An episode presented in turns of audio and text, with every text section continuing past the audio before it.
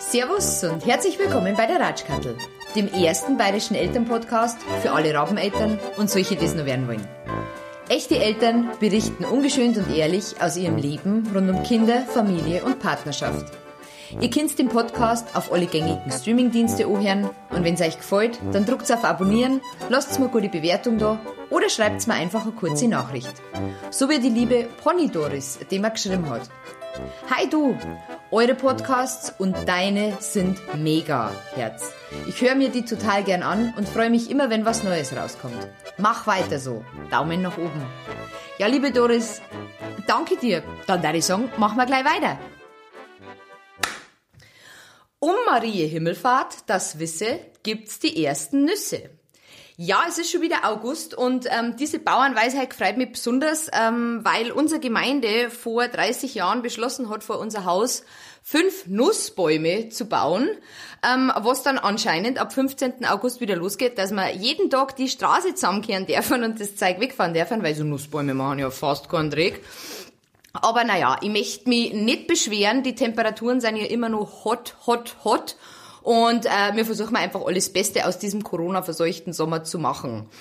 Und ich freue mich wahnsinnig, weil ich sitz wieder in der Bauernstube und das erste Mal tatsächlich seit Februar, dass äh, mein Gast persönlich bei mir da ist und es nicht über äh, Skype läuft. Heute bei mir natürlich mit ausreichend Sicherheitsabstand der liebe Franz. Hallo Franz, schön, dass du da bist. Servus Kadi. Alles gut? Alles bestens. Das ist schön. Ähm, Franzi, stell dir kurz ein bisschen vor. Mm, dein Lebensmotto lautet, das Leben ist zu kurz für ein langes Gesicht. Das erinnert mich ein bisschen an meine Bauernweisheiten, gell? aber es ist, äh, es ist auf jeden Fall was dran.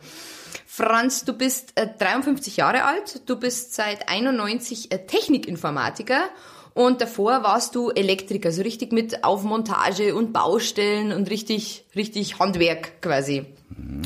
Du kommst ursprünglich aus dem Schwabenland, aus einer ganz kleinen Gemeinde bei Donauwörth, lebst aber seit 2001 in München-Feldmoching. Du bist Papa von einem 15-jährigen Sohn. Ähm, der Sohn lebt aber nicht bei dir, der ist mit seiner Mutter im Alter von ungefähr zwei Jahren nach Frankfurt am Main gezogen. Das ist ja jetzt auch nicht so der Natterweg.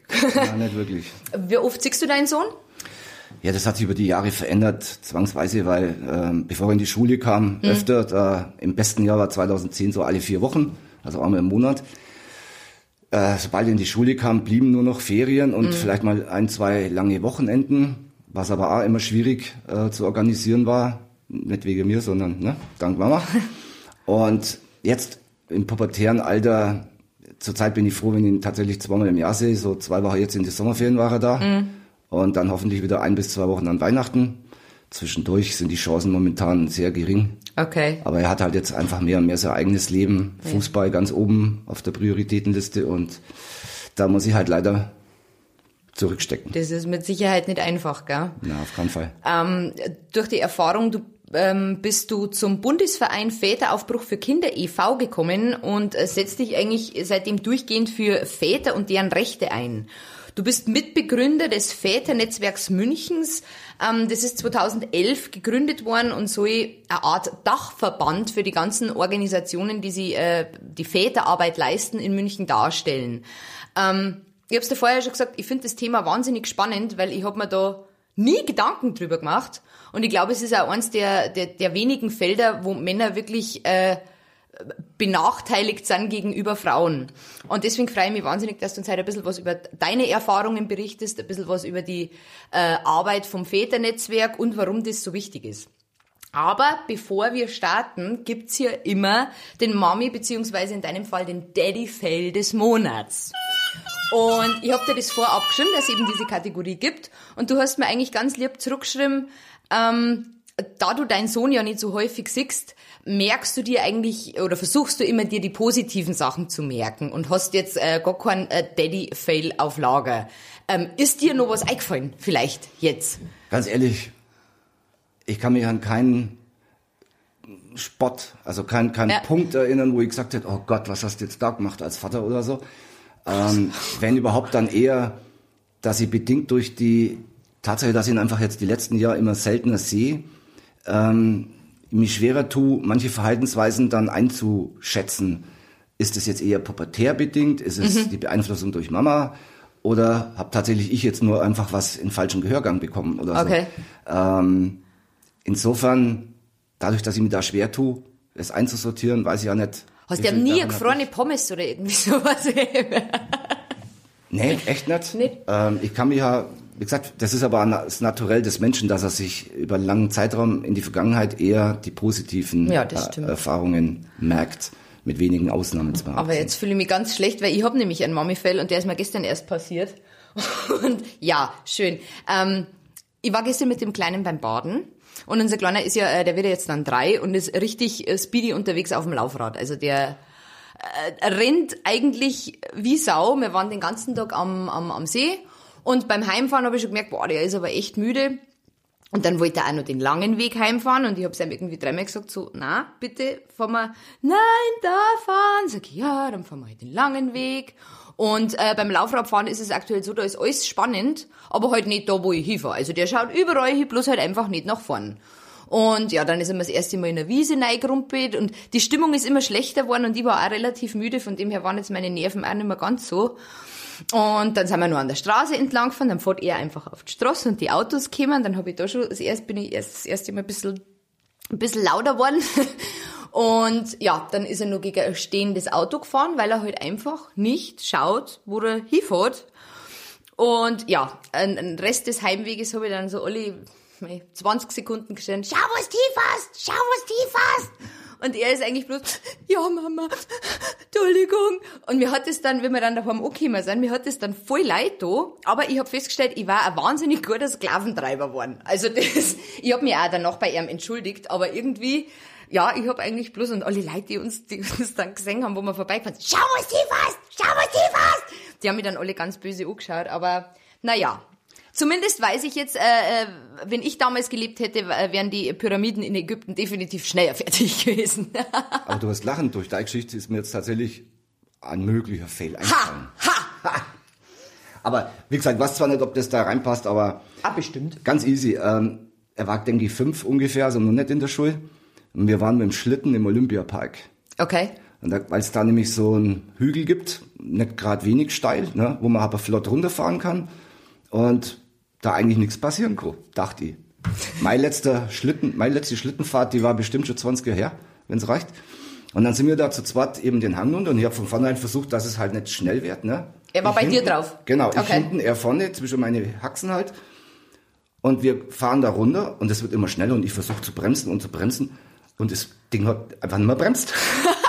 Irgendwann habe ich mir gedacht, das, das konnte es jetzt nicht bringen, weil unten ist ja dann auch so ein Querweg. Also habe ich mhm volle Kanne irgendwie links wahrscheinlich eingekackt und habe uns quasi umgeschmissen.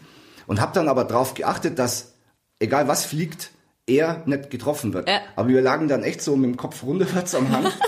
Ihm ist auch wirklich nichts passiert. Ich habe mir nicht mal weh getan, was sonst eigentlich eher Standard wäre. Und dachte mir bloß, boah, na gut gegangen. Ne? Ähm, also wenn du das wenn das passt. Ja, ja, dann ja. war das mal ein kleiner Vaterfehler. Weil das, das, das gibt's ja oft, dass man manche Situationen und unterschätzt. Also ja. wie gesagt, wie gesagt, Schlittenfahren, Radlfahren, das ist ja die, die Kinder haben halt da auch keine Hemmung, gell? Die scheißen sich halt da gar nichts. naja, na gut, dann haben wir das auch. Dann äh, sprechen wir jetzt ein bisschen über das Väternetzwerk. Ich tat gern am Anfang anfangen. Ähm, dein Sohn ist auf die Welt gekommen. Wart ihr verheiratet? Nein. Nein, hast du, also ich weiß von mir, äh, bei mir, wir waren auch nicht verheiratet, wie der Kleine auf weggekommen ist. Ich habe aber äh, äh, im Vorhinein in Erfahrung gebracht, dass man das äh, quasi beim Landratsamt, glaube ich, oder beim Jugendamt irgendwie eintragen lassen muss, ähm, dass der Vater das Sorgerecht kriegt, wenn man nicht verheiratet ist. Also im Prinzip unterscheidet man zwei Dinge. Das eine ist die sogenannte Vaterschaftsanerkennung. Mhm. Das ist ja, das war die gesetzliche oder rechtliche Grundlage, damit überhaupt Unterhalt da gefordert werden kann. Mhm. Meines Kenntnisstandes nach jedenfalls. Und dann gibt's nochmal separat einfach die, die Situation, wenn du verheiratet bist, haben automatisch beide das gemeinsame Sorgerecht. Mhm. Ja, ohne dass du irgendein Formular oder sonst genau. was ausfüllen musst. Äh, leider ist es in Deutschland so, wenn du eben nicht verheiratet, ach so, und ich muss vielleicht dazu erwähnen, selbst wenn der Mann in dieser Ehepartnerschaft gar nicht der biologische Vater ist, Ist er trotzdem ist der er Vater, rechtlich gell? trotzdem Ja. der Vater. Ja. Das ist schon ziemlich schräg. Krass. Ja? So, und wenn du nicht verheiratet bist, dann hat automatisch die Mutter das alleinige Sorgerecht, kann aber durch eine freiwillige Sorgeerklärung, genau weiß ich jetzt den Titel mehr, äh, beim, und das machen dann beide, das ist der Stand Genau. heute. Beide reichen so eine Sorgerechtswillenserklärung quasi ein und die wird beim Jugendamt irgendwie dokumentiert, archiviert. Ich habe sowas einseitig beim Jugendamt München abgegeben, aber ich habe schon während der Beziehung und natürlich danach erst recht immer nur Ablehnung erfahren, wenn es um dieses Thema ging. Und dabei ging es mir nicht drum, ähm, um Recht zu haben oder zu bekommen, sondern es ging drum, im schlimmsten aller Fälle automatisch gewisse Rechte zu haben. Äh, Das simple Beispiel, ist, aber selbst das hat ja leider bei ihr nicht gezogen, ist, lass mal ihr was passieren. Ja. Sie hat einen Unfall, fällt ins Koma und mal rein theoretisch, jetzt mal unabhängig vom, vom Umwelt, von der Familie, ist niemand da, der sich jetzt rechtlich um ihn kümmern dürfte. Ja. Wenn ich das gemeinsame Sorgerecht mit ihr zusammen hätte, wäre das überhaupt keine Diskussion. Es gibt Fälle, wo so solche und ähnliche Fälle passiert sind, wo die Kinder ins Heim kamen, also oder zu einer Pflegefamilie, Mhm. obwohl es einen biologischen Vater gibt, der rechtens und willens gewesen wäre, das Kind zu übernehmen in der Zeit, bis die Mutter wieder gesund ist oder wie auch immer. Aber äh, zur Geburt habt ihr da, habt ihr da, weil bei uns war es eigentlich genau das Gegenteil und ich glaube, mein Mann ist da, ist da relativ typisch. Wie gesagt, ich habe mich da erkundigt und habe ich hab den Termin äh, beim Jugendamt ausgemacht, dass wir das, dass wir eben geteiltes Sorgerecht dann haben, weil das hat den eigentlich gar nicht so, ja, mei, also ich glaube, der hätte jetzt nicht alles in die Wege geleitet, dass, da- da- dass er Sorgerecht kriegt. Das ist äh, damals eher von mir ausgegangen. Ich meine, mittlerweile sind wir verheiratet, da ist wurscht, aber ähm, das ist aber, glaube ich, auch ist das, das ist doch sehr häufig, oder? Dass Männer in dem Moment, wo sie irgendwie Vater werden, an sowas gar nicht denken. Oder? Kann man das so sagen? schwer beurteilen, weil ich nie in einer einfachen Situation, in der alles harmonisch Ja, gut, äh, okay. abläuft, ähm, kann ich schwer beurteilen. Ich kann mir jetzt auch nicht an Gespräche mit anderen erinnern, ob das zu dem Zeitpunkt dann ein Thema war. Ich glaube aber, du, du liegst da richtig. Die meisten machen sich da nicht großen Kopf drüber. Erst wenn's Weil dann wirklich alles betroffen gut seid, läuft, ja. Mhm. ist ja alles Paletti. Übrigens bin ich in deiner Situation nicht mal sicher, ob wenn ihr danach geheiratet habt, er automatisch dieses gemeinsame Sorgerecht bekommen hat. Das weiß ich nicht. Also ich würde mich jetzt ehrlich gesagt gar nicht drauf verlassen, sondern Ja, das ist, das war bei mir so, äh, mein, äh, mein, mein Vater war quasi die, die zweite Ehe von meiner Mutter und die haben vor meiner Geburt nur geheiratet, weil sonst wäre quasi ihr vorheriger Mann als mein Vater da gestanden, obwohl das überhaupt nicht mein Vater gewesen ist. Also das, das, das ist schon ganz komisch eigentlich. Ja. Oder wie zu meiner Zeit noch, Baujahr 66, war es sogar noch so, wenn du unehelich geboren wurdest, hast du automatisch vom Jugendamt einen Vormund. Die Mutter hat einen echt? Vormund beigestellt bekommen. Boah, krass. Ja. Hast du so einen Vormund gehabt? Ja. Wa- Was hat der gemacht? Das war immer die Haupt- oder Lieblingsbegründung meiner Mutter oder meiner Eltern, Stiefvater inklusive, äh, warum ich um 10 Uhr zu Hause zu sein habe. Ich habe Jugendamt. Ja, ohne Schwann. Die haben gesagt, er überprüft es und bla und weiß nicht, wie viel davon der Wahrheit entsprach, aber letztendlich war das immer ein Druckmittel, Boah, das dass ich ja rechtzeitig krass. zu Hause bin. Mhm. Boah, das habe ich auch nicht gewusst. Wann hat sich das geändert, weißt du das? Nee, muss ich gestehen, weiß ich nicht, ab wann das verändert oder abgeschafft Ja, aber ist. unehelich war ja früher Ja, eh nochmal ja. noch mal was anderes. Das ist ja. Ja. halt mehr oder weniger sehr, sehr, sehr häufig der Fall. Naja, und dann ist dein Sohn auf die Welt gekommen und du hast, hast, hast du dann ein Sorgerecht gehabt? Nee. Ich Nee. habe von Anfang an, ähm, Du hast das einseitig beantragt, hast gesagt, gell? ich habe sie darum gebeten, dass wir das machen, dass wir den Schritt gehen, einfach damit wir da die gleichen Möglichkeiten haben. Aber wenn ihr jetzt mal was passieren sollte oder so, aber die lapidare Ablehnung oder Begründung dafür war immer, solange unsere Beziehung nicht funktioniert, gibt's auch kein gemeinsames Sorgerecht. Und sie will einfach alleine drüber über alles bestimmen können. Okay. Das war also sogar noch während der Beziehung so, die ja immer schwierig war, Mhm. von, an, von Beginn an. Ähm, aber danach natürlich erst recht. Da Okay. war das für sie kein Thema mehr. Das Einzige, was ich als Abhilfe erreicht habe, war dann mal äh, ein handgeschriebener DIN A5-Zettel, der hängt heute noch an der Pinnwand bei mir zu Hause, ähm, wo sie mir quasi eine Vollmacht erteilt, dass wenn er bei mir ist und es wäre ein medizinischer Notfall, dass ich dann quasi ohne ihr Einverständnis mit dem Arzt Ja. da was sagen kann. Das ist ja krass, du bist der Mhm. Vater und kriegst eigentlich, würdest keine Auskunft kriegen, quasi. Genau. Wow, krass. Ähm, als dann die, die, die Trennung gekommen ist und die weggezogen sind, ähm, hast du da gar keine, ja, Rechte irgendwie gehabt, dass du sagst, ja, aber hallo, ähm, ich wohne jetzt doch ein bisschen weiter weg? Nee. Also ich habe wirklich versucht, sie ja zu unterstützen, zum Beispiel bei der Wohnungssuche dann, ne? Mhm. nachdem sie da relativ schnell aufgegeben hatte. Es war ja damals in München schon nicht so einfach, was zu finden. Aber ich habe da sie unterstützt, aber letztendlich kam dann ähm, von ihrem Bruder der Vorschlag, nach Frankfurt zu ziehen. Zum einen, weil da gerade eine Wohnung frei wurde aus seinem Umfeld, das war so günstig. Und zum zweiten hatte sie sich ein Jahr vorher selbstständig gemacht mit dem gleichen Thema wie ihr Bruder. Mhm.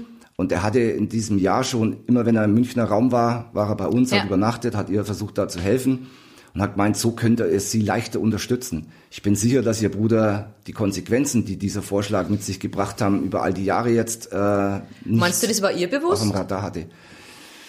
Ich kann es wirklich nicht beurteilen. Also ich bin mir ziemlich sicher, sie hat sich manches leichter vorgestellt. Ich kann mir gleichzeitig vorstellen, dass der implizite Plan war, mich einfach loszuwerden. Okay. Ja, dass halt sie wie, mit mir nichts mehr zu tun haben muss und Junior alleine großziehen wie, kann. Wie war das dann? Wie oft hast du da, da war er zwei, oder? Mhm. So gut, so ja, wie so bei unserer jetzt. ähm, hat es dann wenigstens funktioniert, dass man sagt, du, ich komme alle vier Wochen, acht Wochen, zwölf Wochen, keine Ahnung, ähm, und hol ihn oder oder wo hast du ihn eigentlich gesehen? Ist der nach München gekommen dann, wenn du ihn gesehen hast, oder bist du nach Frankfurt gefahren? Also im Prinzip war das so geregelt, dass ich auch gesagt habe, da geht es ein bisschen um mein ausgeprägtes Gerechtigkeitsbewusstsein, sagen wir jetzt mal, dass ich gesagt habe, wenn du schon wegziehst und ich ähm, keine, wie soll ich sagen, keine Handhabe habe, äh, dass das einfacher wird, dann erwarte ich von dir, dass du da Entgegenkommen zeigst. Und ich habe im Prinzip damals, äh, als die Trennung klar war, mit einer Anwältin so eine private Vereinbarung aufsetzen lassen. Mhm. Und der war die Unterhaltsfrage geklärt, also auch die. Beträge. Mhm. Und wie der Umgang laufen soll. Mhm. Weil ich damals schon so geahnt habe, dass es schwierig mhm. werden könnte. Und ausgemacht war im Prinzip von Beginn an, dass jeder die halbe Fahrstrecke übernimmt. Ah, okay. Und sie hatte damals durch diese Selbstständigkeit, da gab es also ein äh, Büro in Nürnberg und das mhm. ist ungefähr die Mitte okay. zwischen Frankfurt und München. Und dann haben wir uns quasi vereinbart, doch zu treffen, Übergabe und jeder fährt dann wieder nach Hause. Und sie okay. konnte ja dann sogar in Nürnberg noch für, ihren, fahren, ja. für den Job was äh, erledigen.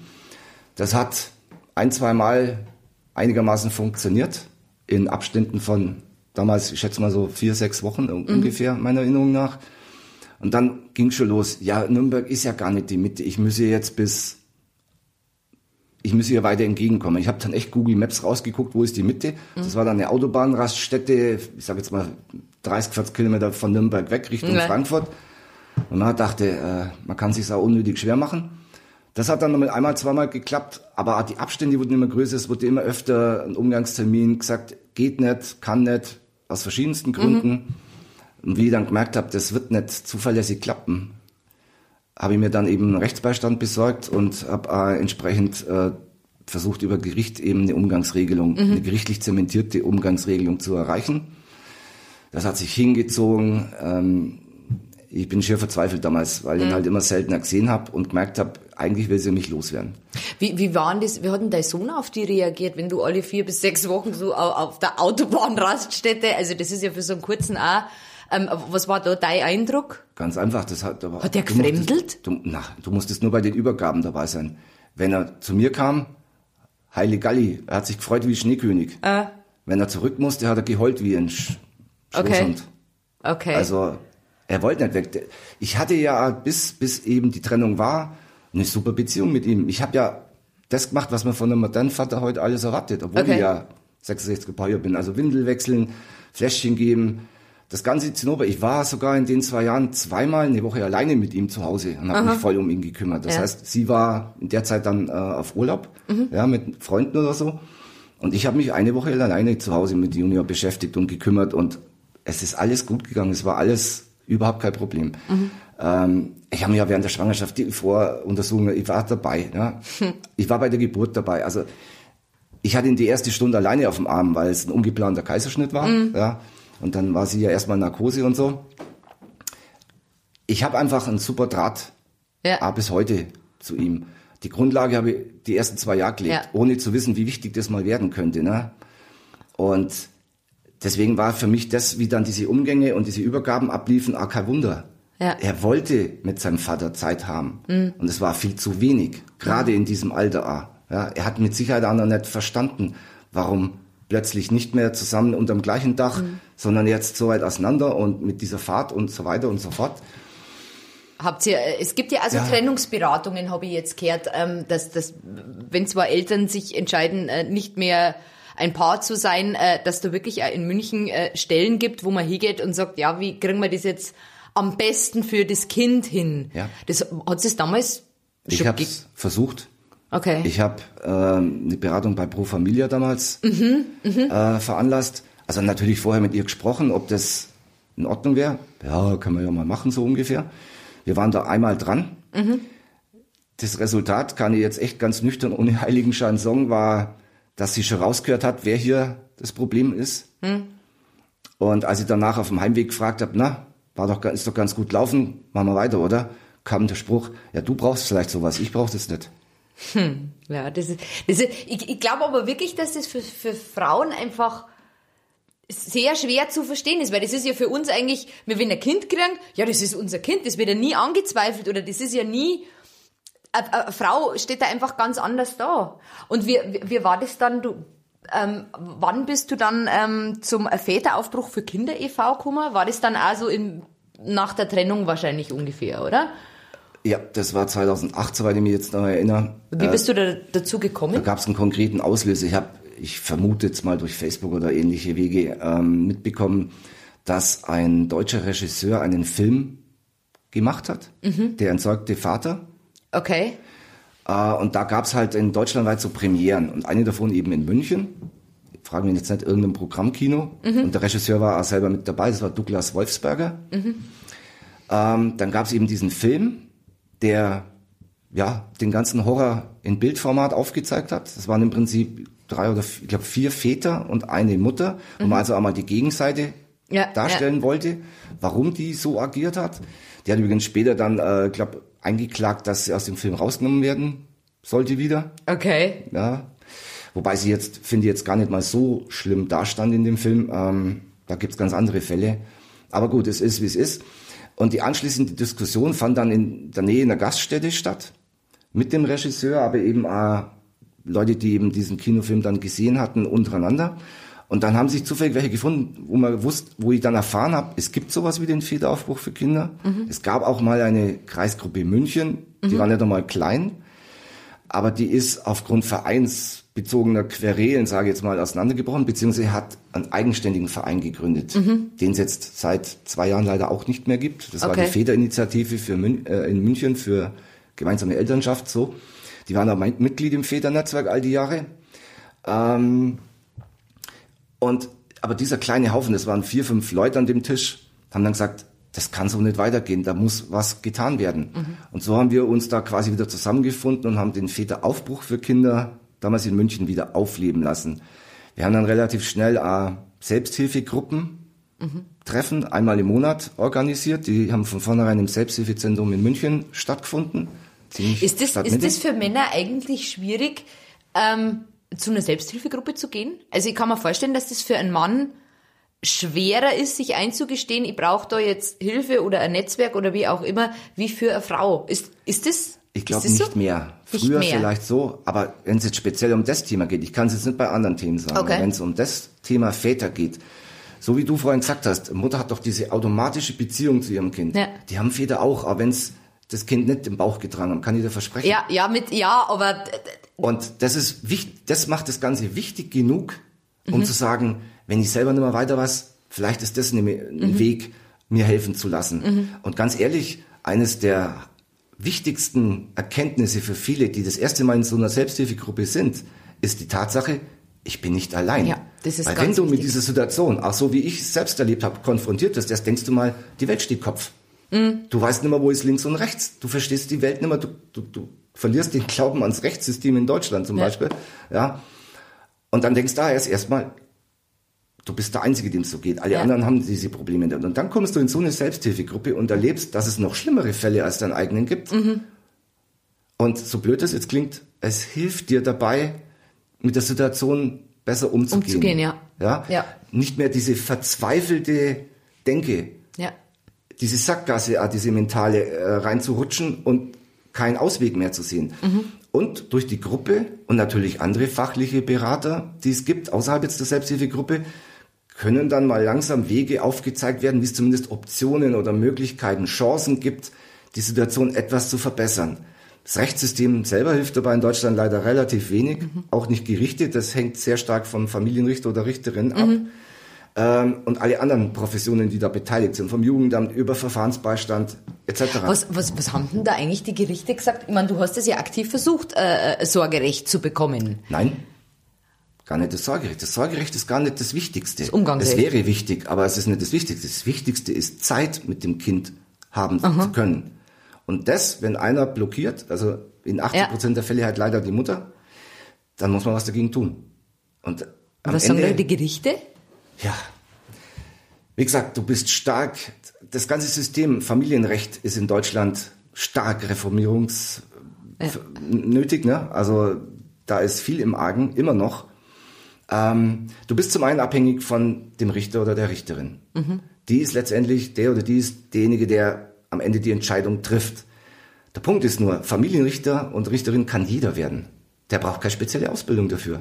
Nicht mal irgendwelche Seminare, Kurse, irgendwas. Nichts mit Pädagogik oder zum Schmarrn? Nein, null. Raus. Du wirst Familienrichter, weil vielleicht die Stelle frei wird und du bist derjenige, der den besten Vitamin B hat.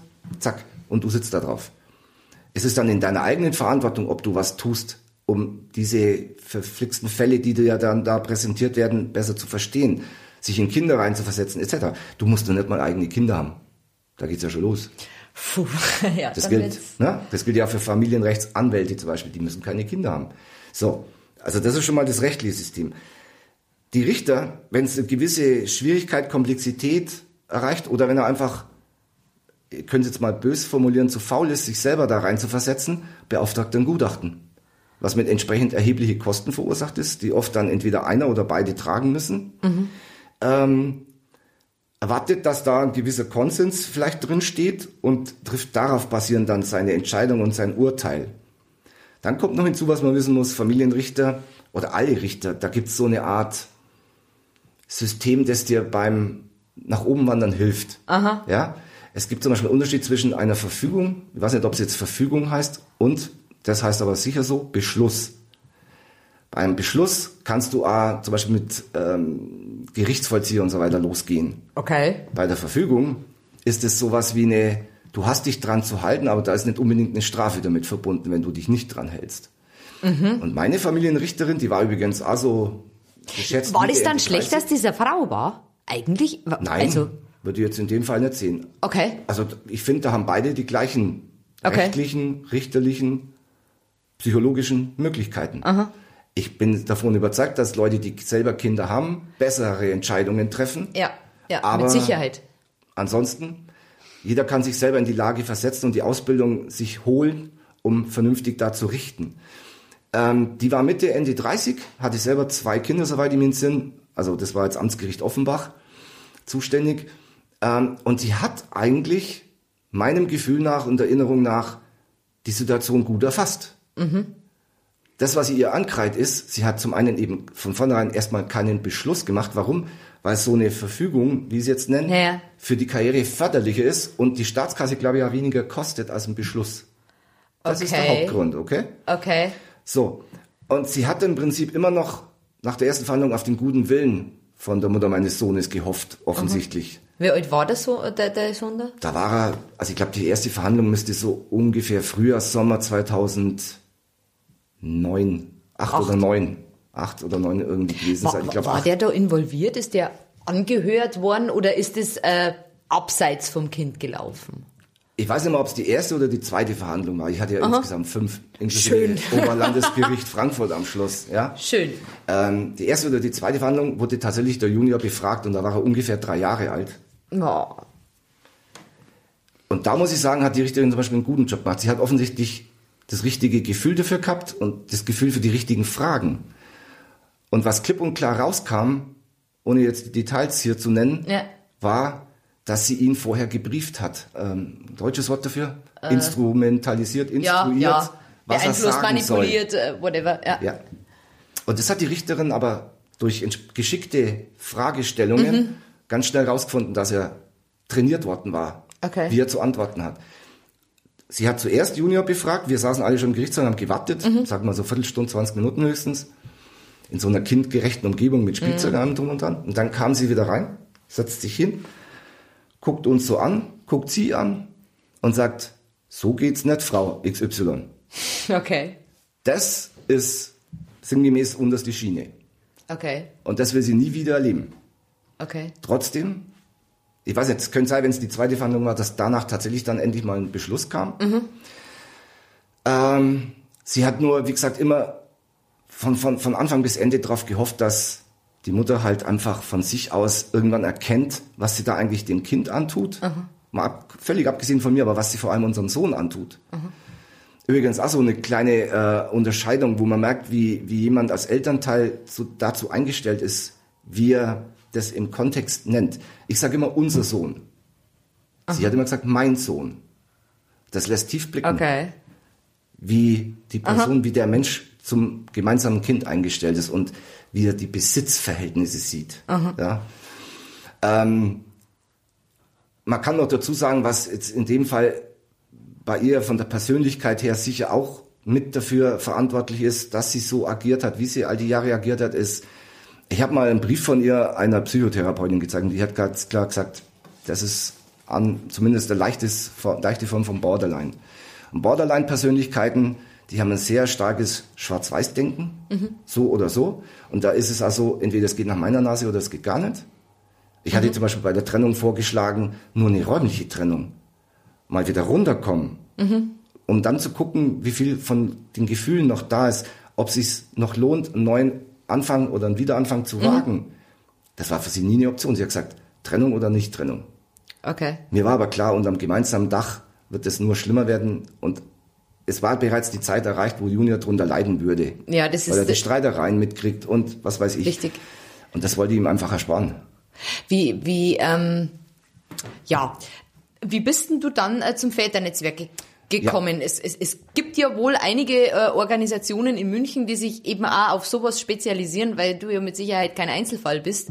Richtig? Ähm, Und 2011 ist dann das Väternetzwerk gegründet. Genau.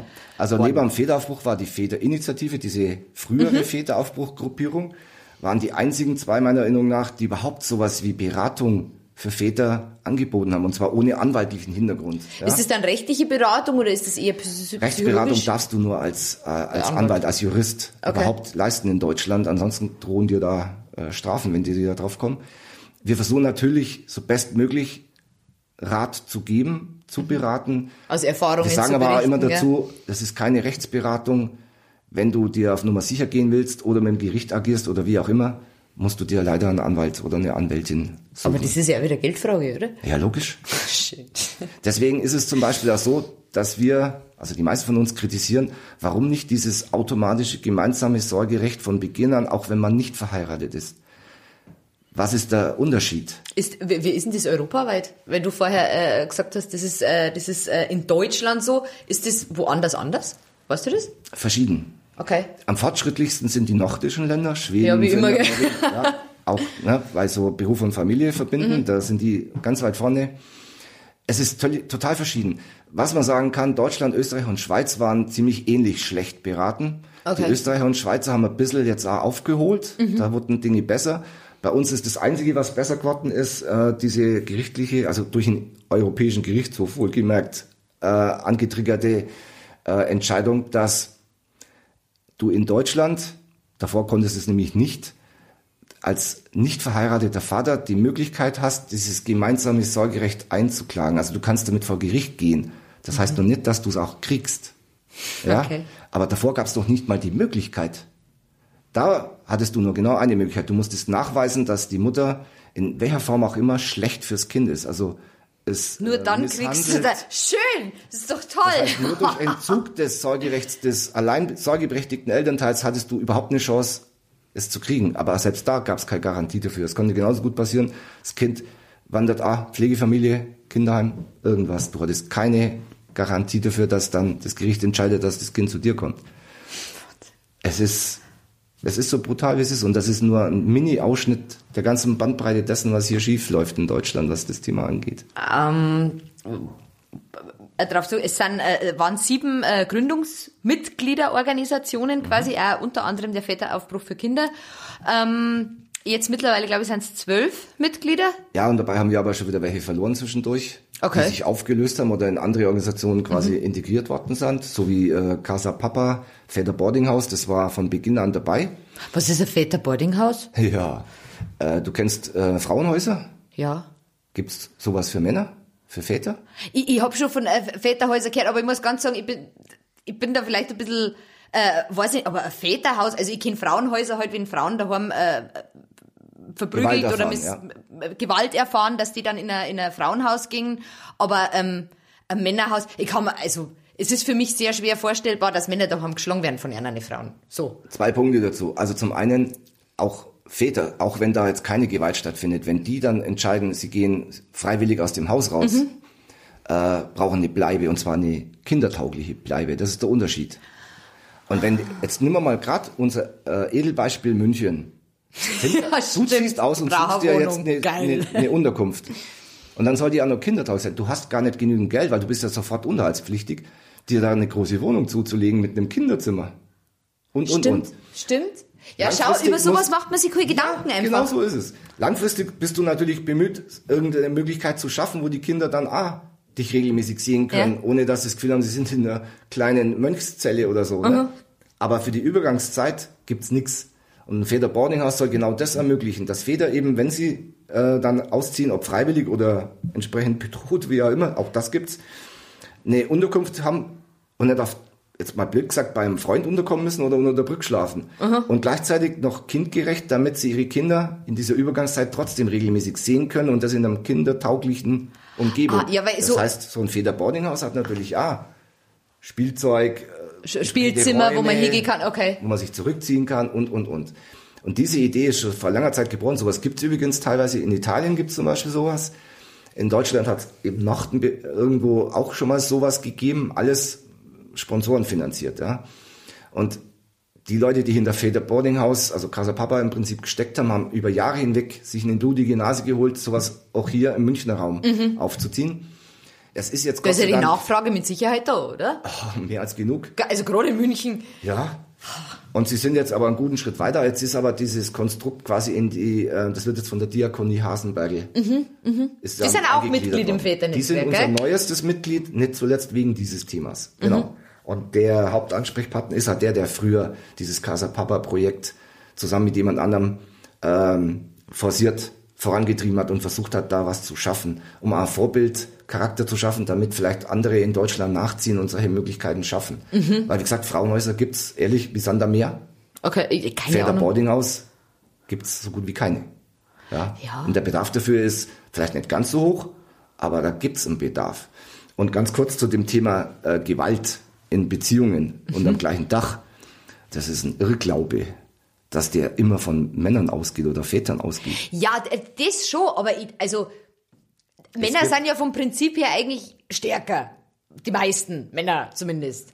Also weißt du, was ich meine? Das ist bei Ja. mir wahrscheinlich so, so, so, so alteingesessene davon ab, Denke. wie weit du Gewalt definierst. Ich rede jetzt von körperlicher Gewalt. Ich rede jetzt nicht von, ich rede jetzt nicht von psychischer Gewalt, ich Ja. rede von körper- körperlicher Gewalt. Aber auch die gibt's ausgehend von Dass Frauen. Frauen in psychischer Gewalt äh, viel schlimmer sein können wie Männer, das streite ich überhaupt nicht ab. Aber es gibt da körperliche Übergriffe von Frauen. Sind dokumentiert. Es redet bloß keiner drüber. Zum Ja, was für Mo- Erstens ja. geht schon los, der, der Vater oder Mann geht schon gar nicht zur Polizei und zeigt an, weil er sich selber schämt. Wie kann mir als Mann sowas passieren? Meine Frau hat mich geschlagen. Ja, freilich. Ja, klar. Das heißt, die Dunkelziffer dürfte da auch ziemlich hoch sein.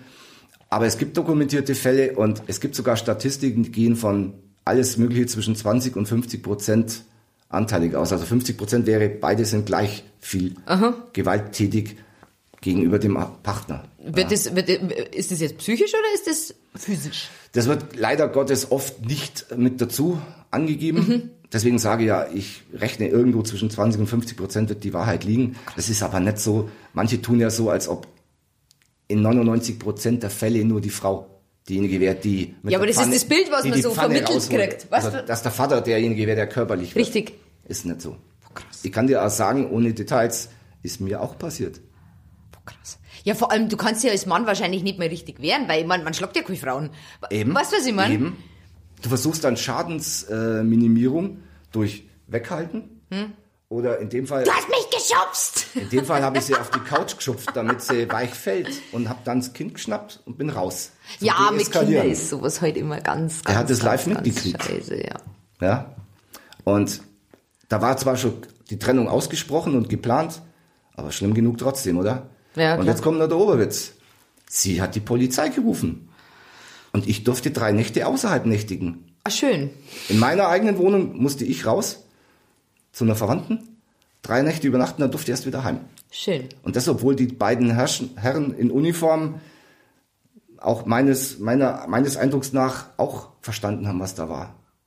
Das ist nämlich genau Wie gesagt, das sind Frauen eigentlich immer wurde. in der, in der besseren Position ja, als sie haben immer Frau. einen Vorschuss, Bonus. Ja, Frau halt. Ach, krass, krass, krass, krass. Und ähm, wie du das Väternetzwerk dann gegründet hast ähm, oder habt, ähm, es gibt die Vätertage in München, das hat sie ja auch beteiligt. Die hatten wir, die gab es irgendwann vor längerer Zeit mal und wir hatten die Idee wieder aufgegriffen. Äh, haben jetzt zweimal stattgefunden, aber damit kommen wir irgendwann dann zu unseren Problemen als Väternetzwerk, nämlich Ressourcen, Personal. Ähm, also, wie du schon selber angedeutet hast und auf unserer Webseite äh, ist es ja einfach nach, nachlesbar, die ganze Historie, wie es entstanden ist. Verschiedene Personen waren einfach daran beteiligt und haben festgestellt, mithilfe dieser Beteiligten aus verschiedenen Organisationen, die mehr oder weniger viel was mit Väterarbeit zu tun hatten, dass hier ein Defizit existiert. Dass vor allem auch damals zumindest die Stadt München zu wenig dafür getan hat, dass es wenigstens ansatzweise vergleichbare Angebote für Väter in allen Bereichen, nicht nur die negativen, sprich Trennung, Scheidung, Gewalt, sonst wie, sondern auch zum Beispiel Freizeitangebote gezielt für Väter mit Kindern.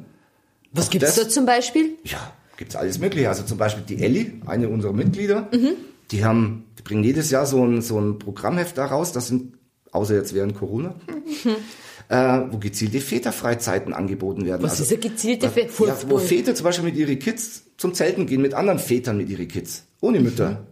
Also wo einfach mal, ich hätte jetzt fast gesagt, äh, Father Quality Time sozusagen, ja, weil es gibt ja viel für Mütter und Väter fühlen sich manchmal, der eine mehr, der andere weniger, in gezielten mütterfokussierten, auch solchen Freizeitangeboten manchmal ein bisschen fehl am Platze, ja. Die sind dann einfach froh, wenn sie mal einen auf Väter Freizeit machen können. Ne, Machen können klingt so abwertend. Ich meine damit einfach wirklich selber alleine, ohne Mutter dabei, Zeit mit ihren Kindern verbringen können. Und dabei spielt es auch keine Rolle, ob das ein Sohn oder eine Tochter ist oder beides. Ja, klar.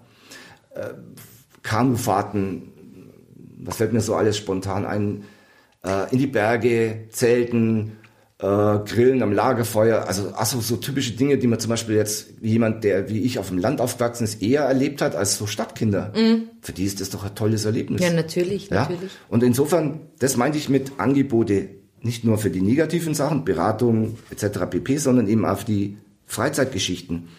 Oder Anlaufstellen. Es gibt jede Menge Müttercafés. Kennst du sowas für Väter? Ja. Na, stimmt.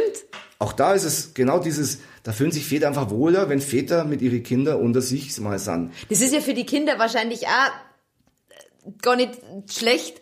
Äh, hey, da wohnt der Papa auch nicht da, aber jetzt habe ich Zeit mit meinem Papa und dem geht's genauso. Das ist Ja, und das gilt übrigens auch für Väter, die in gesunden Beziehungen leben. natürlich. Nicht bloß für welche, die getrennt sind.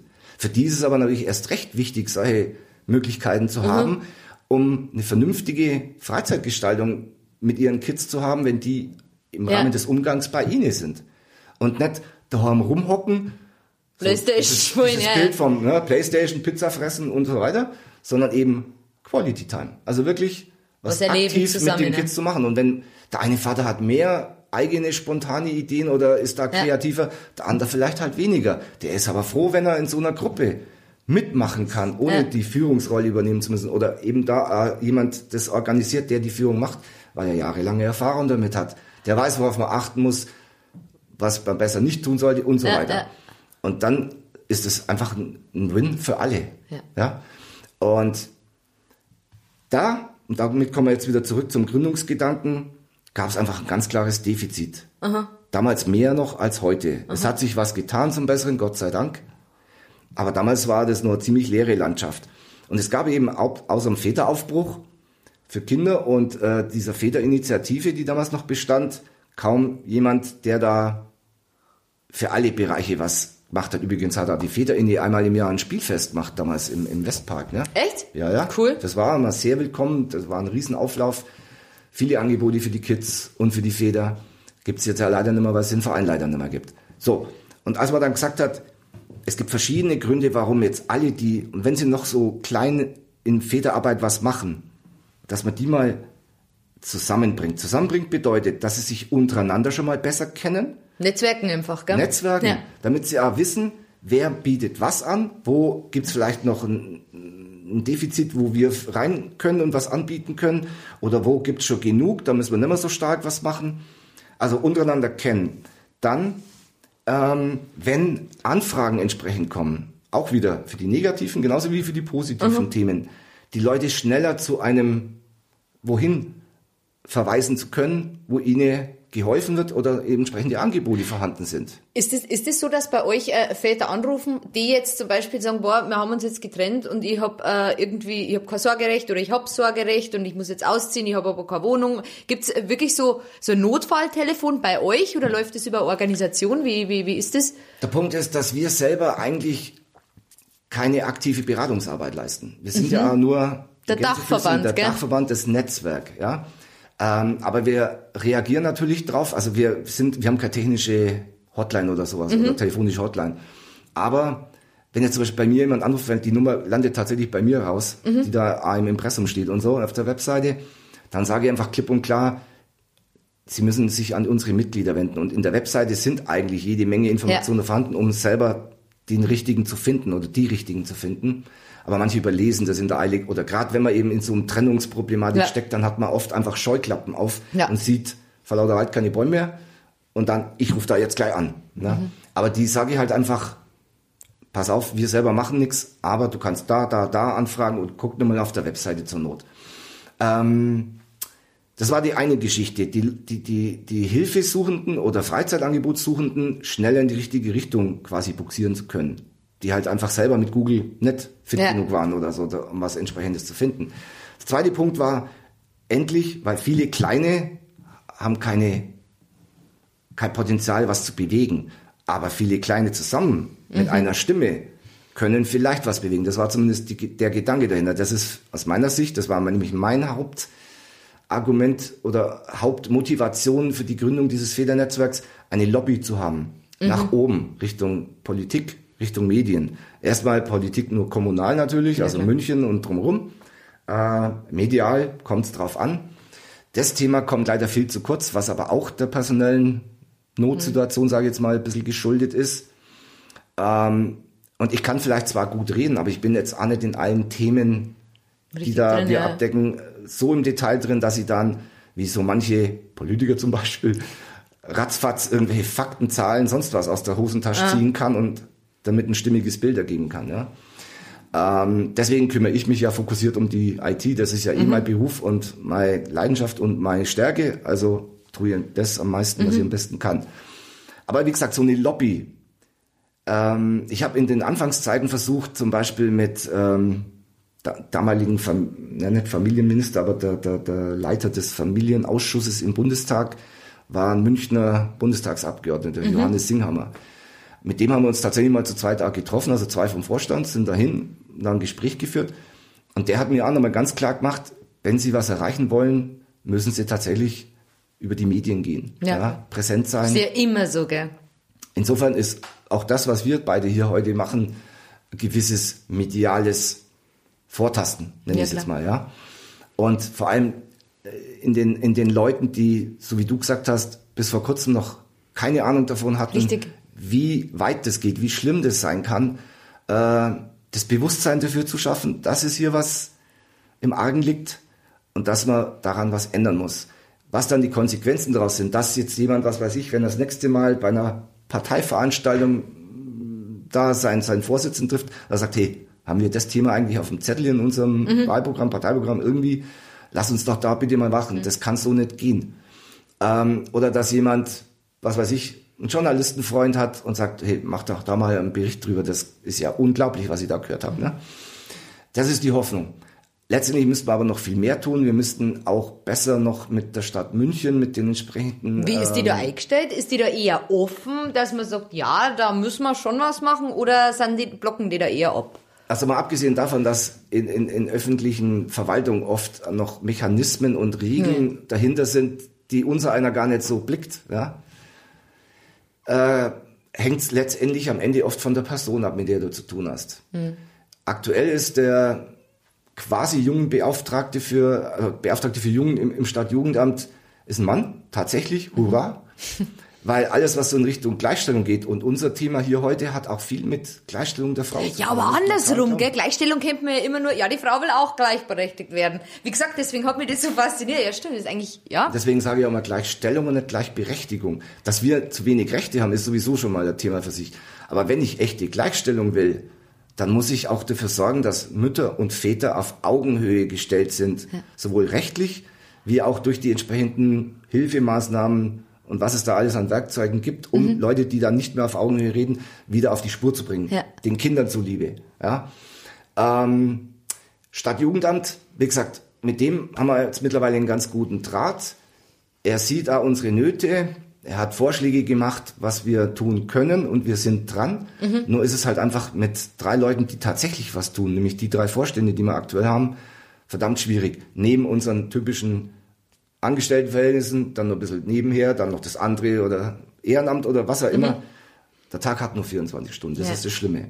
Und deswegen sind wir händeringend auf der Suche nach Menschen, die uns unterstützen, und zwar eher personell oder mit ihren Fähigkeiten, als jetzt durch irgendeine Spendenzahlung oder so. Mhm. Ja. Wir haben jetzt aber, beziehungsweise das habe ich mir auf die Fahne geschrieben vor ein paar Wochen, mitten in Corona eigentlich sogar noch Kontakt aufgenommen, zum Beispiel mit den Freiwilligenzentren in München. Mhm. Die sind spezialisiert drauf, manchmal da relativ kurzfristig, spontan, aber eben auch langfristig. Leute, die sich engagieren wollen im Ehrenamt, zu entsprechend Suchenden zu vermitteln. Ja, und wenn da zum Beispiel jetzt äh, äh ein Vater, äh, ein Vater, der gerade irgendwie um seine Rechte kämpft oder in der Trennung oder nach einer Trennung ist, äh, wenn der dann da auf euch kommt, dann ist das ja Win-Win-Win-Win-Win. Genau. Und ich meine, wir haben ja im Laufe der Jahre dann immer mehr Mitglieder gewonnen, mhm. die völlig verschiedenes Spektrum dessen haben, was sich Ihr habt ja Regenbogenväter, gell? Ja, habe ich, hab ich auch gesehen, ja. Habe ich auch schon mal äh, einen, einen Regenbogenvater in, äh, im Podcast gehabt und was, der hat gesagt, es ist, äh, für ihn war es eigentlich äh, ganz krass zu erfahren, dass auf keiner Männertoilette einen Wickeltisch gibt. Was auch so ein Thema war, wo ich mir gedacht habe, ja, Stimmt eigentlich. Und wenn du ein Vater bist und zum Wickeln gehen musst, musst du immer in der Weiber, äh, also in der Damentoilette rein. Das sind, das sind so Sachen, wo man sich halt einfach keine Gedanken drüber macht. Gleichzeitig, mhm. Benny, was das Thema angeht, ein kleines bisschen stirnrunzlig unterwegs, sage ich jetzt mal, und zwar aus dem einfachen Grund, weil man sich die letzten Jahre auch verstärkt um dieses Thema zwar gekümmert hat, was ich zwar per se gut finde, aber noch bevor man für die, jetzt hätte ich fast gesagt, regulären, ne, Männlein, Weiblein, Kinderbeziehungen immer noch nicht nachgerüstet hat. Also diese Mangelsituation, was die Rechte angeht. Man hat zum Beispiel jetzt Ehe für alle, mhm. inklusive, was das ja implizit bedeutet, aber keiner groß drüber geschrieben hat, dieses Adoptionsrecht vereinfacht für ja. gleichgeschlechtliche ja, Paare. Doch, ja. Während es gleichzeitig für ja, geschlechtliche Paare für, äh, immer noch ziemlich schwierig ist zu adoptieren. Okay. Also warum macht man es den? Obwohl das ist schon leichter geworden. Äh, das ist schon, ich habe einen Adoptionsprofessor da gehabt und der ja. hat gemeint, es ist, äh, es ist wesentlich leichter äh, geworden, zusammen äh, zu adoptieren, auch alleine zu adoptieren, ähm, weil einfach immer weniger Menschen adoptieren wollen. Okay. Weil es halt äh, Leihmutterschaft und äh, whatever gibt und ganz lapidar gesagt es ist halt einfacher, sich äh, irgendwo ein Kind aus dem Ausland zu holen, das keine Vorbelastungen hat, mhm. wie dass ich mir jetzt äh, ein Kind adoptiert, das vielleicht irgendein Trauma mit sich rumträgt oder ähm, ja. äh, in der Schwangerschaft äh, mit Alkohol hantiert wurde. Also das war eine sehr, sehr interessante Folge. Und okay. der hat gemeint, das ist, äh, wie gesagt, äh, schon einfacher geworden. Man kann auch alleine adoptieren zum Beispiel. Okay. Ja. Wobei ich das zwar auch nicht super gut finde, aber besser als wenn ein Kind jahrelang im Heim. In, in irgendwo in einem Heim ist, genau. Nicht gut betreut ist. Genau. Ich meine, es gibt ja auch gute Heime. Ne? Ja, natürlich, aber, aber, aber so eine direkte Person. Ja, Gott. Ja, aber dann muss ich mir diese Podcast-Folge wohl noch anhören. Ja, siehste, siehste. Ja. Ähm, so zum Abschluss vielleicht, dein Sohn ist jetzt 15. Ähm, du hast ja schon gesagt, hast du, wie ist der Kontakt aktuell mit ihm? Wie oft siehst du ihn? Hast du schon gesagt, so zweimal im Jahr? Ja, leider viel zu wenig. Aber ja, der er war hat jetzt, halt auch einfach jetzt, gell, 15. ich meine, die Hessen haben ja die ersten Sommerferien, ne? Das Ah, heißt, er war jetzt, und er hat wegen Fußball, wenn jetzt nicht gerade Corona ist, die zweite Hälfte der Sommerferien ist immer schon Vorbereitung für, Für die Fußball. neue Saison. ja, ja der spielt Hessenliga und das Oh. heißt, viermal die Woche Training normalerweise und dann am Wochenende Spui und manchmal Oh. noch ein Turnier extra. Also das heißt, das ist wirklich hohes Niveau. Das ist also so ein nationales Leistungszentrum. Schaust du, dass du da immer dabei bist bei den Spielen? Sehr gern. Auch das wurde über die Jahre oft genug boykottiert. Warum? Ich habe ihn das letzte das? Mal 2018 spielen sie in Tirol bei einem Turnier. Ja, aber dir kann ja keiner verbieten, dass du ins Stadion gehst. Also gut, jetzt mit Corona lassen wir das mal ausgeklammert. Ja, ähm, sie versucht aber trotzdem. Das heißt, sie hat klipp und klar in der Vergangenheit, also ich habe einmal, wurde offiziell, äh, wurde es erlaubt. Weil ich versuche Ja, aber du musst ja gar nicht fragen, oder? Du kannst ja einfach ins Stadion du weißt, der, der hat da sein Spiel, oder? Sollte man grundsätzlich meinen, aber sie kann natürlich trotzdem vor Ort Ärger machen. Und wem macht sie damit indirekt Ärger? Und deinem Sohn. Ja. Weil wenn sie sich dann da vor Ort echauffiert und äh, einen Terz macht, und auch das habe ich schon erlebt. Ich meine, das Beispiel zuletzt, Tirol, Turnier, hat sie erst mittags, ich dachte, Junior hätte vorher mit ihr gesprochen und äh, gesagt, ähm, dass ich komme, dass das geklärt wäre. So hat es mir jedenfalls gesagt. Dann bin ich fort und gegen Mittag merkt sie zufällig, dass ich da bin. Wobei ihr Lebensgefährte äh, mich schon morgens getroffen hat. Der wusste also die ganzen Vormittag schon, dass ich da bin. Ne?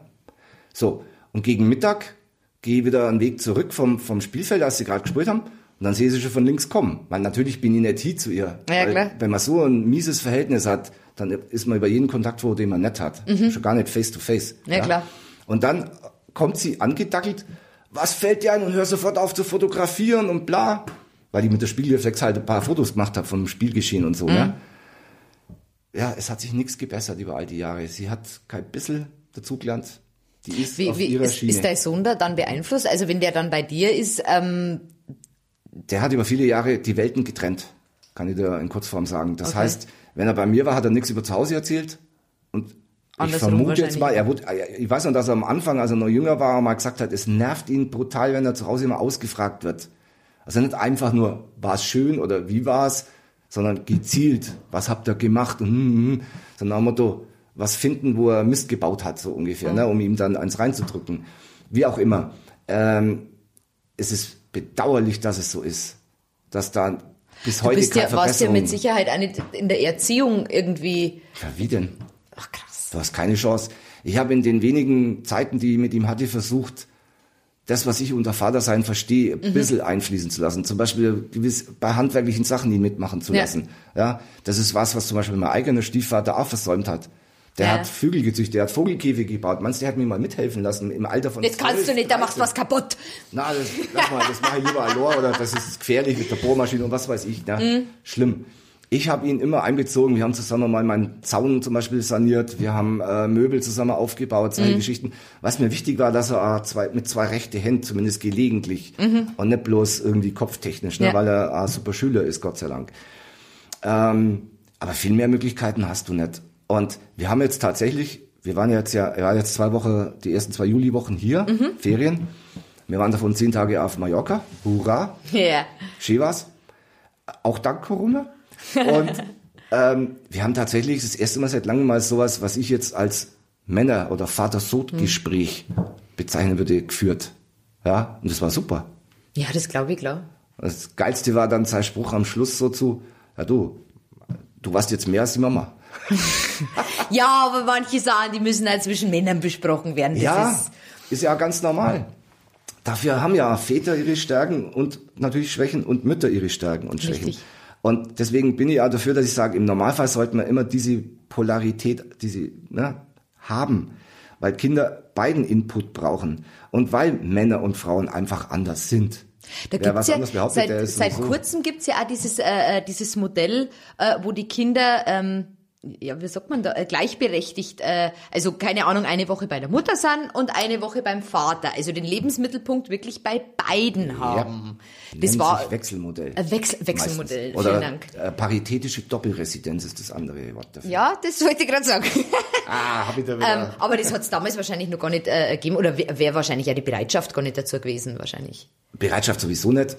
Der Punkt ist, damit das funktioniert, müssen die beiden auch nah, geografisch nah beieinander bleiben, sodass die Kinder ähm, einen relativ entsprechend kurzen Weg äh, zur Schule zum Beispiel Richtig, haben, dieselbe Schule besuchen. wie auch immer, der Freundeskreis sich in dem Umfeld bewegt, da muss eine gewisse Nähe da sein. Also Mhm. ich sage jetzt mal, alles, was mehr als fünf bis zehn Kilometer auseinander ist, ist dann nicht mehr realistisch, Ja. Wechselmodell.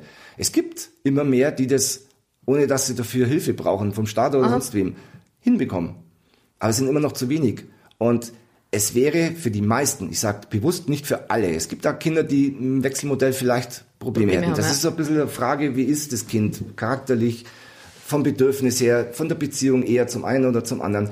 Aber für den Großteil der Kinder wäre es von Vorteil, wenn sie ungefähr gleich viel Zeit mit beiden Eltern verbringen könnten. Und das erfordert aber, dass die geografisch nah beieinander bleiben. Und damit sind wir wieder bei der rechtlichen Situation, weil du äh, vor, vor einiger Zeit jetzt hier im Gespräch gefragt hast, konnte ich denn nichts dagegen machen, dass sie wegzieht? Ja. Konnte ich nicht. Wenn du, wenn du Sorgerecht gehabt hättest, Auch nicht. auch nicht. Nur wenn du ein Kind außerhalb der deutschen Grenze verbringst, dann begehst du Kindesentführung. Dann kannst du aber was tun, vor Gericht gehen.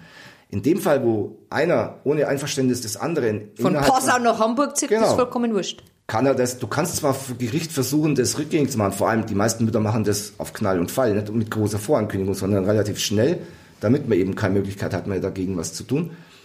Und solche geschaffenen Situationen machen die wenigsten Richter rückgängig. Da müsste man schon sehr deutlich irgendwie nachweisen können, dass erstens die Kinder hier super integriert waren, mit Freunde, mit Schule, mit sonst was, und dass man halt befürchtet, dass sie durch den Wegzug ja, traumatisiert er jetzt übertrieben vielleicht in den meisten Fällen, aber dass sie, dass das zumindest einen Einschnitt in ihrem Ja, jungen Dasein äh, zur Folge hat, der Konsequenzen hat. Mhm. Und ab, ganz abgesehen davon, dass man damit eben einen Alltagsumgang des zurückgebliebenen Partners mit den eigenen Kindern verhindert. Ja. Weil du bist ja dann, da heißt es immer so diese Umgangsbespaßungspapas, ne? Das wird ja forciert dadurch, dass sie nur alle zwei Wochen am Wochenende dieses, dieses Ja, klassische man hört, Modell. wenn man, wenn man irgendwo was äh, von, von, von getrennt lebenden Vätern hört, dann ist meistens der zahlt keinen Unterhalt oder der kümmert sich nicht. Das ist ja eigentlich das, was man immer so suggeriert bekommt. Aber sind ja die Medien schuld dran. ja, eben, eben. Und Ja. es gibt so viele Väter, die sich wirklich gern engagieren würden und mehr Zeit mit den Kindern haben würden, wo es aber dann äh, letztendlich verhindert wird. Gell? Übrigens auch ein Grund, warum auch von der Politik das Wechselmodell sehr wahrscheinlich auch jetzt wieder nicht kommen wird, weil das Familienministerium ist ja seit, da ist seit drei Jahren eine Studie unterwegs, wo man die, die Resultate letztendlich zurückhält. Das riecht einfach nach Mauchelei, Mauschelei von, von, von links bis rechts, von vorn bis hinten. Da wird wieder versucht jetzt Ergebnisse, die einfach einem, wie sagt man so, die, die, die, die Schuppen aus den Haaren fallen lassen oder was, äh, irgendwie noch so zu biegen, dass es ins politische Gefüge, in den Willen der Lobbys, auch der Mütterlobbys, muss ich leider sagen, passt. So, ähm, die Resultate sagen ganz klar, dass für die meisten Kinder dieses Halb-Halb ungefähr von Vorteil wäre. Aber jetzt kommt wieder eine rechtliche Feinheit dazu, die von den meisten keine Ahnung haben. In dem, also in Deutschland ist es so, wenn beide 50-50 betreuen, ich weiß nicht, ob man das auf Stunden rechnet, aber zumindest ungefähr, hebt sich der Unterhaltsanspruch auf. So! Geht ja mal gar nicht. Ach krass. Ja, schau, sowas weiß man ja alles nicht. Im Gegenteil, wenn jetzt das Kind zum Beispiel 60 Prozent beim Vater wäre, wäre eigentlich die Mutter unterhaltspflichtig an den Vater. also Kindes, wir reden immer vom Kindesunterhalt. Ja, ja, okay? klar. So, nur bei wirklich 50-50 hebt sich Gibt's das in etwa keinen. auf. Ja. Dann muss jeder diesen sogenannten Barunterhalt leisten. Das heißt, die typischen Lebenshaltungskosten und Kleidung Wenn das und Kind was bei halt dir so anfällt. Ja, klar. Genau. So. Und das ist mit einer der Gründe, warum die Mütterlobbys gegen dieses Wechselmodell stänkern. Und behaupten, das wäre für die meisten Kinder nicht gut, wo es übrigens gegenteilige Studien in ganz Europa gibt. Schweden, Belgien, sonst wo. Ja? Okay. Ähm, sie stänkern dagegen. Und überhaupt, warum muss man eigene Studien in Deutschland fahren, wo es schon längst genügend Statistiken, Materialien, Hm. Studien gibt? Warum sind wir Deutsche so anders? Sind wir nicht. Aber man Wir versucht, meinen es schon. man versucht es auf dem Weg, sich so zurechtzubiegen, dass es für die deutsche Politik passt und die Lobbylandschaft passt. So, in dem Moment, wo du ja zum Beispiel 60, 40 hättest, wäre da, wenn jetzt die Mutter 60 Prozent Betreuung hätte, Umgang hat und der Vater 40, ist er voll kindesunterhaltspflichtig. So wie es ausgerechnet wird nach Düsseldorfer Tabelle. Aber er, Ja, es wird nicht angerechnet, dass er fast die Hälfte übernimmt, dass man dann das entsprechend justiert. Und das ist übrigens der Wunsch von Väteraufbruch für Kinder und diverse andere Organisationen, die sich für Kinder und ihre Väter einsetzen, seit Jahren vorschlagen, befürworten. Ja. Es geht nichts voran, weil das nicht gewünscht ist. Von den Lobbys, Die da drauf sitzen. Die dahinter ja, sitzen. krass, gell? Wahnsinn. Aber deswegen ist wichtig, dass man darüber redet. Und ganz im Fokus, was bei euch ist, was äh, bei den Müttervereinen ist, es soll ja immer das Wohl fürs, fürs Kind äh, gewährleistet sein. Und der Kind äh, hat halt einen Papa und eine Mama ähm, oder auch zwei Mamas oder auch zwei Papas. Ja. Aber ähm, einfach äh, den Input von allen Seiten zu haben, ist wichtig. ein Kind soll so gut und unbelastet wie möglich Richtig. trotz so einer Trennung aufwachsen Richtig, können. richtig. Und damit wäre es eigentlich Pflicht für jeden, der in diesem Bereich was bestimmen, regeln, gesetzlich, sonst wie äh, kann, das so zu, abzuändern, heute so zu modernisieren, dass genau das Ziel erreicht wird. Dass wir einfach alle gleich, na nicht, nicht gleichberechtigt, gleichgestellt sind. gleichgestellt sind. Und Genau. den Kindern zuliebe einfach tut, was, was machbar ist, damit das erfolgen kann. Mhm. Und da fehlt es halt leider, leider, leider viel zu weit noch. Und deswegen gibt es einen Väteraufbruch für Kinder, deswegen gibt es ein Väternetzwerk München. Die versuchen da was zu bewegen. Und wir brauchen einen langen Atem noch. Aber den werdet ihr haben. Und ja. es wird zum Erfolg führen, da bin ich mir ganz sicher. Lieber Franz, wir sind jetzt äh, schon am Ende unserer Zeit wieder. Wahnsinn, gell? Das geht immer ganz schnell. Ähm, ich danke dir für deine ehrlichen Worte, äh, dass du uns da mal so ein bisschen reinschauen hast lassen, weil wie gesagt, ähm, viele Sachen sind einfach gar nicht so im, im öffentlichen Bewusstsein drin. Und ähm, du kriegst wie jeder Gast von mir, Moment, Oha. Ein kleines äh, Gastgeschenk. Das ist ein. Ich habe äh, erfahren, dass du Kaffee ganz gerne magst. Du trinkst auch jetzt gerade an. Du kriegst von mir so einen Ratschkattel Kaffee to go Becher, der im Übrigen zusammenklappbar ist. Boah, das ist ja mal Genau. ein phänomenales Ding.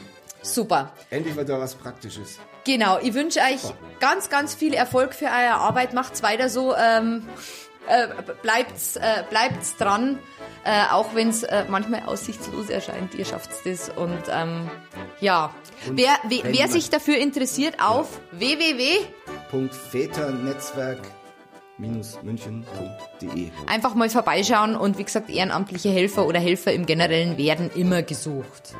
Genau, dann Danke dir für die Gelegenheit, hier mit dir angenehm plaudern zu dürfen, die Themen aufzuzeigen, hoffentlich beim einen oder anderen Art die Neugier geweckt zu haben, der das hört, äh, sich da mal selber schlau zu machen, sei es über unsere Website oder andere Kanäle. Und ja, wenn er sagt, das darf nicht so bleiben, darf er gerne bei uns sich melden und in welcher Form auch immer äh, fragen, ob er uns irgendwie helfen.